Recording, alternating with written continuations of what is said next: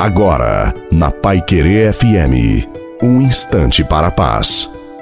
Boa noite a você, boa noite também à sua família. Coloque a água para ser abençoada no final.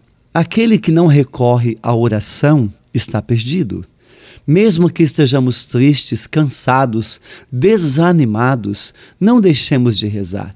Quando oramos, recebemos a força que não temos. Elevemos o nosso coração a Deus e façamos a Ele a nossa sincera oração.